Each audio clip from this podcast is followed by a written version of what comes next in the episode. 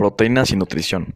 Las proteínas son componentes importantes de nuestras dietas. La proteína de la dieta es hidrolizada en el organismo para aminoácidos individuales. Algunos de ellos se usan para sintetizar la proteína que necesita el organismo y algunos se usan como materias primas en la síntesis de compuestos no proteínicos que necesita el organismo como la tiroxina, la adrenalina y la melanina.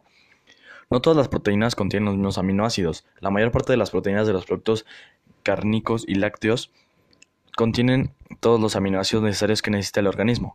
Sin embargo, la mayor parte de las proteínas procedentes de vegetales son proteínas incompletas, ya que contienen muy pocas cantidades de uno o más aminoácidos esenciales. En consecuencia, una dieta balanceada debe contener proteínas de diversas fuentes.